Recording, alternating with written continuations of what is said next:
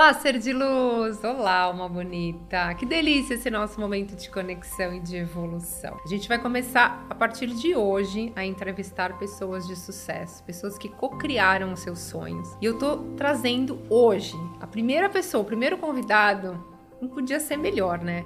Tô aqui com o Dr. Ivan Hollenberg, dermatologista dos famosos. Mas eu vou deixar ele se apresentar, para ele mostrar para vocês como que ele chegou lá. Qual a história dele? Ivan, qual a sua história de vida? Legal, prazer. Obrigado pelo convite e muito feliz pela, pela introdução. Bom, tenho 36 anos, nasci em 1987, sou de São José do Rio Preto, interior de São Paulo, é, com muito orgulho. E venho de uma família tradicional médica. Por essa razão, acredito eu, acredito não, eu, aí que eu vou te dizer que tá as nossas uh, conversas, terapias. Meu pai não me deu opção. Eu ia ser médico. Então, acho que nós estamos numa geração diferente, né? A geração do meu pai é diferente do meu avô, que é diferente do meu bisavô, que é diferente da minha. E aprendi também com você a compreender, entender, entender que é, tudo aquilo que ele fez foi para o meu bem. A gente sempre, é, todos que estão nos assistindo, nos ouvindo, a gente sempre vai ter raiva do pai e da mãe, né? Em algum momento na juventude, mas é, com sabedoria e bom senso a gente vai entender que tudo aquilo que ele fez foi por algum motivo, por algum porquê. Salve algumas exceções, sim, que acabam se afastando dos filhos, mas aqueles pais que estão ao nosso lado, né? A gente, eu lembro por muitas vezes eu com raiva dele, sabe? Eu, eu, eu, eu lembro muito mais disso do que momentos positivos, né? Mas essa raiva por quê? Porque ele te cobrava? Como que era essa raiva, Ivan? A raiva, a raiva por, por injustiças, a raiva por ter que fazer o que você não queria, a raiva por ter que atingir metas que não era o meu desejo, a raiva pela cobrança excessiva, a raiva pela insatisfação, a raiva. Meu pai era Aí, aí, que tá, aí que a gente discutiu aqui antes de começar. E eu gosto muito da, da sua palavra co-criar. Se a gente não, não, não enxergar onde nós queremos chegar, a gente nunca vai chegar. É igual você pegar um carro, e eu gosto de fazer analogia para ficar mais fácil. Pega um carro e sai andando na estrada. Não olhe placas e não saiba para onde você vai. O que, que vai acontecer? Você vai ir, voltar, ir, voltar e voltar, dar voltas e não vai chegar a lugar nenhum. Eu entendo quando você fala com criação e a gente é como eu olhar aquele, aquela tela branca e imaginar que eu vou que eu vou ter aquela tela branca né? E aí a gente cria um plano de execução e o mais difícil, a gente executa. E nessa execução, como qualquer execução, na vida tem altos e baixos, a gente tem barreiras e essas barreiras que nos tornam mais fortes, que nos preparam. Mas quando você é mais novo, como que você vai saber isso? Então, quem te motivou a ser médico? Exatamente. Meu pai não me motivou, ele escolheu a minha profissão. Então, na época, eu tinha 17 anos Estava no terceiro colegial. Meu pai, ele não me deu opção, Thaís. Ele falou, você vai ser médico. E em certo momento eu absorvi isso. Era tanto você vai ser médico, meu pai é, meu avô era, é, meu bisavô, eu conhecia novinho também, era, a clínica tem 128 anos. Eu era médico. Na verdade, eu queria ser jogador de futebol. Olha! É, Joguei futebol um pouquinho na América, que é um time de futebol lá de Rio Preto. Ou seja, era bom em futebol também. Gostava de uma festa também. É, gosto ainda, né? Não, não, não tanto quanto no passado. Mas é, eu estava na escola, eu tinha que decidir por, por, uma, por uma carreira. Eu acho que até o terceiro colegial a gente é muito cru para saber para onde a gente quer caminhar. Não sei algumas exceções que é que, que, a criança já nasce apta desde menina, ah, eu vou ser um esgrimista, eu vou ser um tecnólogo, eu vou ser um, Sim. sabe, alguma coisa que, que já tem ali na infância. Mas você fala, você é um médico, mas a gente não tem convivência médica até os 17 anos. Você é um advogado, você não tem uma convivência num escritório de direito ou num, numa instituição de, é, de juristas, de juízes, promotores. Foi meu pai mesmo que escolheu, em resumo. E é o que a gente estava comentando, ele sempre foi muito exigente, não só com a escola, mas com todas as, as áreas que eu me envolvia, seja, sei lá, competir num torneio de tênis. E ele, e ele gostava desse poli, polivalência. E depois eu fui entender que a polivalência, ou seja, você praticar diversas coisas em diversos setores e ter habilidade em diversas áreas, torna teu cérebro as ligações neuronais mais ativadas. Então, as neuro, relações neuronais mais ativadas aumenta o seu coeficiente de inteligência, ou seja, aumenta o seu QI. Sim, a neuroplasticidade. A né? neuroplasticidade. Então, por outro lado, também foi maravilhoso. Então, é, hoje eu tenho esse entendimento e eu tiro tudo aquilo que eu passei como proveito. E nessa época, eu estudava muito. Eu acordava às seis da manhã, minha mãe levava de carro, lembro até hoje, era num polo esporte vermelho. Eu ia no banco de trás lendo jornal. Por que, que eu lia jornal? Para ter é, conteúdo, vocabulário para a redação. Então eu tinha um objetivo: ter um potencial na redação. E na escola eu sentava na primeira carteira, na fileira do meio. Eu era o, o, o aluno mais assim que discutia com os professores. Tanto eles gostavam de mim que no final porque parece aquele aluno chato, mas eu era aquele aluno interessado. O professor ele gosta daquele aluno que é interessado. Sim. Ele não gosta do aluno que está mexendo no celular, que está falando do lado, porque ele está naquele momento de entrega, ele quer no mínimo uma atenção. E eu de fato tinha essa, esse envolvimento. E aí eu ficava naquelas tarefas suplementares da escola, resolvendo aqueles exercícios do ITA, da Unicamp. Sabe aquelas fórmulas que você chegava em x igual a z ao quadrado, e depois você buscava o Y, que é igual, eu amava. Sempre gostei muito de lógica, de matemática, Legal. física, que não tem nada a ver com, com medicina, Sim. né? Então, se eu fizesse um teste vocacional, não daria medicina. Tá. Daria engenharia, daria administração. E aí, nessa época, meu pai, e eu gosto de voltar numa historinha. Eu lembro na quarta série, meu pai relacionava benefícios como brinquedos, presentes e dinheiro ao meu sucesso na escola. Então, se eu tirasse 10, eu ganhava 10 reais. Todo mês eu, eu apresentava um relatório para ele.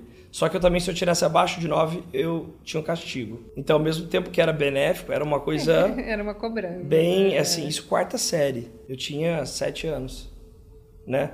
E aí, nessa época, com 17, eu já estudava por natureza. Sim. Segundo colegial, eu entrei na FUVEST, na USP, em treineiro.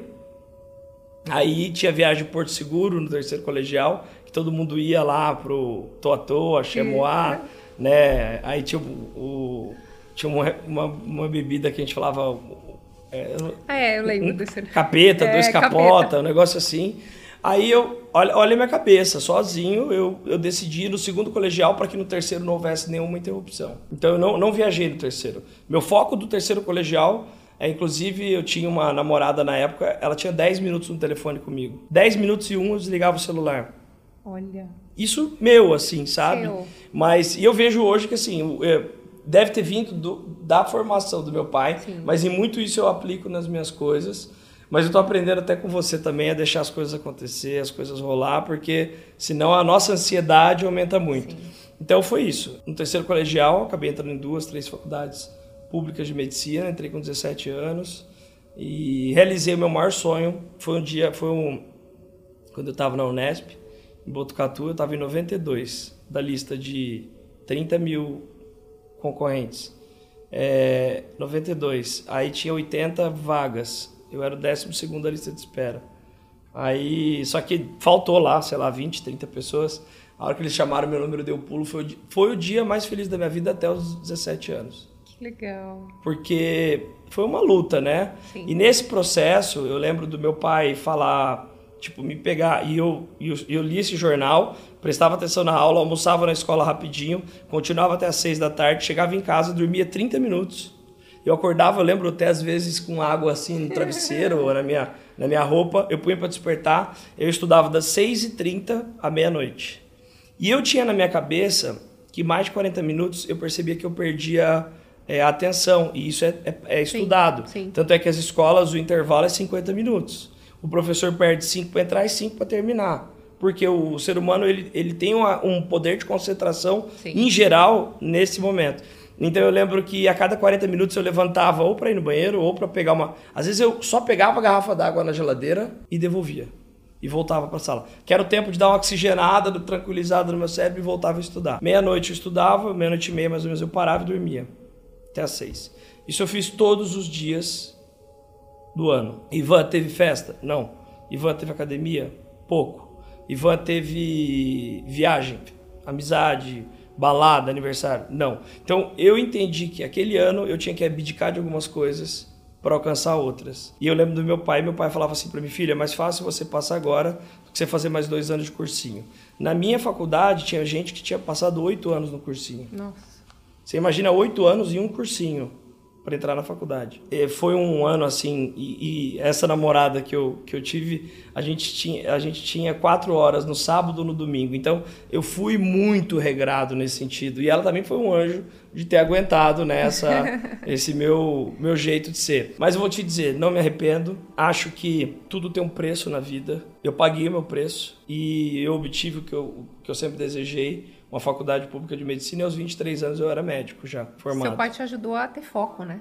Que hoje a maioria das pessoas Foco, não tem. disciplina, resistência. Eu acho que a gente tem que entender é, dos exemplos que a gente uh, tem na, na, nossa infância, na nossa juventude, adolescência, tirar melhor proveito daqueles Exato. exemplos. E, e, e, nos tornar um melhor ser de luz, uma melhor pessoa. E o que eu estava dizendo para você aquele dia em casa, é, eu vejo o seu trabalho como algo não é nem trabalho, né? O que você faz é o que você ama. eu a gente amo. nem. Eu acho que a palavra trabalho é, vem, vem um estigma de. Cara, é, eu, eu, eu pratico. O que você Isso. pratica? É, que eu pratico também a, a, medicina, os fios, os preenchedores. Eu tenho prazer. Né? Eu saí de lá da clínica essa semana meia-noite. Eu nunca tinha saído meia-noite da minha clínica. Estou lá para dizer, se eu tivesse que ficar sem dormir, tomando café, eu ficaria também. Eu penso que, igual a gente é, toma banho, igual a gente come, igual a gente escova os dentes, a gente tem que praticar diariamente a, a higiene sanitária mental. Sim. A higiene mental. O seu trabalho, ele, ele se enquadra muito bem nesse, nesse conjunto. E eu não estou excluindo a, a medicina, não estou excluindo as medicações, não estou excluindo os médicos, não estou excluindo os tratamentos convencionais. Eu estou dizendo que isso é um, uma terapia adjuvante, como médico agora avaliando, a todo esse novo momento, porque depois que veio a, a, a globalização, o iPhone, o iPad, é, a comunicação tão rápida e, e, e tão Estímulos, fácil, né? é, nós temos que entender que é um novo cenário, é um novo momento tem que haver novas regras legais da internet, né, da Constituição, e tem que haver também uma reavaliação do cuidado com a educação, que nós falamos, Sim. de ter isso na educação, de, de é, esse tema, né, que você tanto faz, tanto fala, tanto pratica, assim como também para a nossa rotina de vida. E eu sou, a, a, além de, de exemplo de cocriação, eu sou um exemplo de testemunho, né? Acho que é importante dizer que cada dia que eu vivo mais isso, eu vivo melhor. A sua história é linda, né? O seu pai te motivou demais, mas assim, quando que despertou dentro de você, porque você falou que foi meio empurrado, obrigado a ser médico. Quando que você falou, caramba, eu fui empurrado, mas não é que é a melhor coisa, eu amo, foi o que você acabou de falar? Você acredita que só no quinto ano? É? Eu passei cinco anos dizendo, meu Deus, eu tô fazendo o que eu não gosto. Eu passei cinco anos... Com dúvida eu não era feliz com o que eu fazia. Olha que interessante. E aí, olha, fico arrepiado aí que tá. A vitória tá nisso. A vitória tá em você perseguir, persistir, sobreviver e uma hora a, aquilo ali vai vai te trazer algum benefício. Tudo que você viveu na sua vida serviu para formar quem é a Thaís. Sim, com certeza. A Thaís de hoje é a soma de tudo que aconteceu.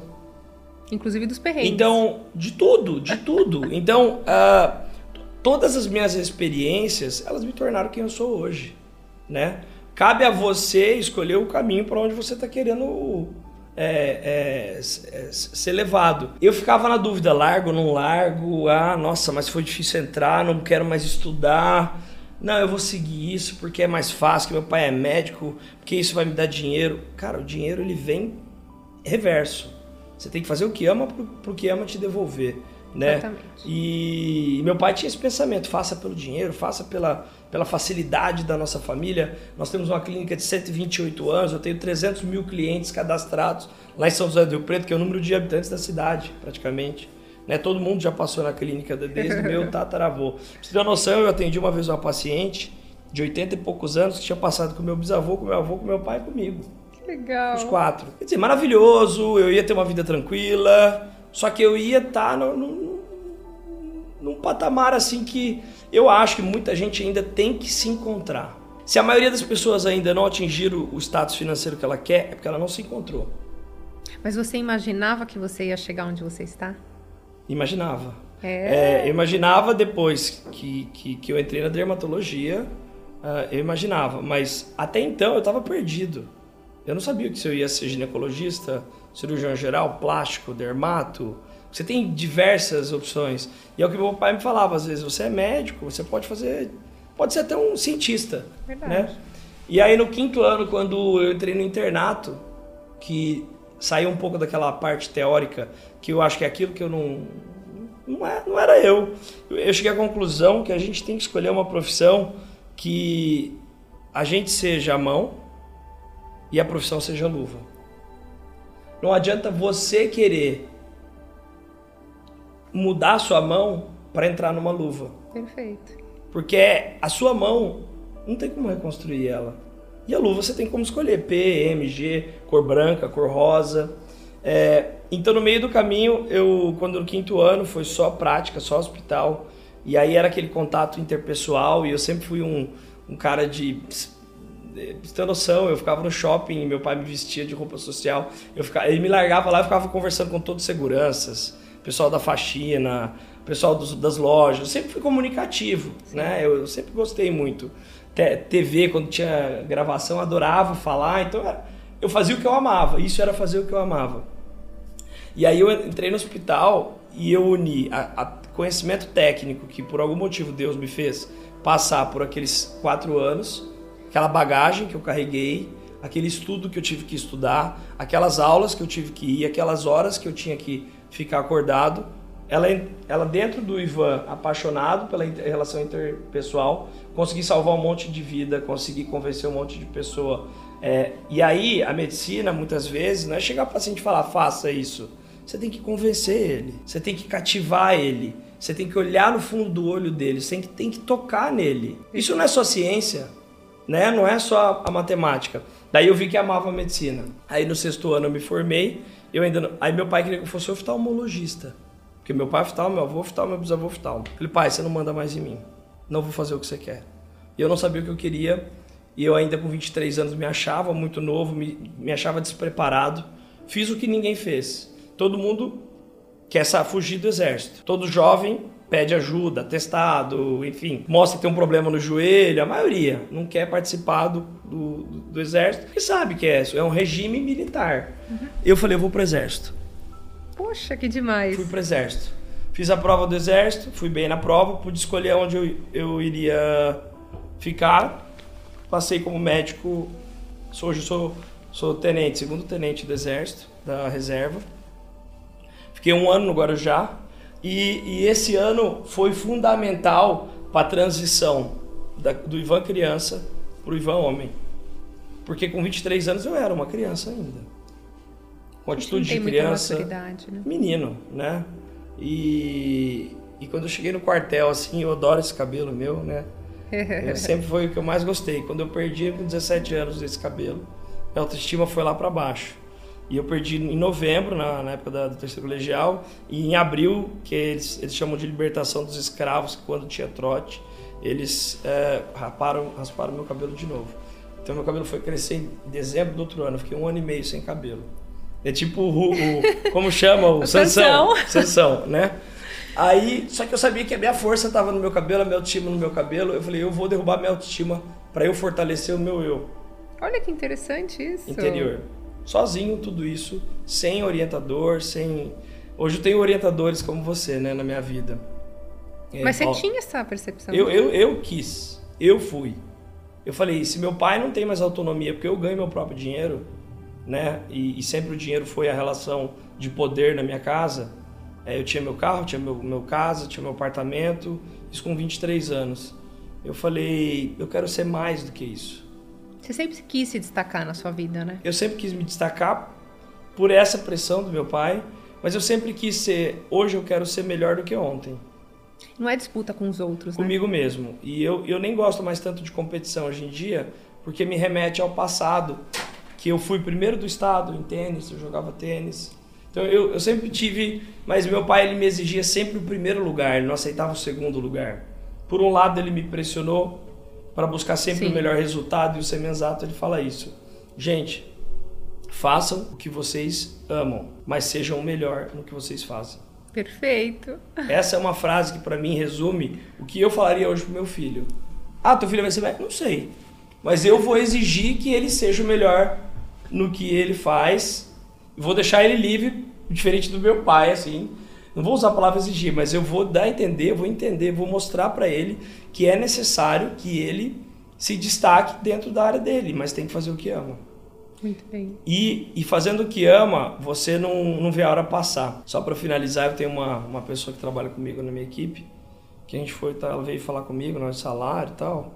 Hoje ela é a segunda que ganha mais na minha empresa. Ela, ah, mas não passaram isso para mim, não sei o quê. Eu olhei para ela e falei assim, vamos lá. Fora o que você está ganhando em pouco tempo, o posto que você atingiu e a confiança que você tem em minha a posição que você se encontra hoje na sociedade, que são o ganho não é só o dinheiro, o ganho são várias coisas, né, ao redor. Eu olhei para ela e falei: "Você foi casada com quem você amou? Você ganhava o que você queria?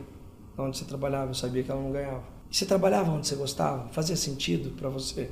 Sentado atrás do computador ou você é um perfil comunicativo que gosta de estar na linha de frente?" E eu trouxe para você felicidade. Ela olhou para mim e falou: "Ivan, eu falo isso é verdade."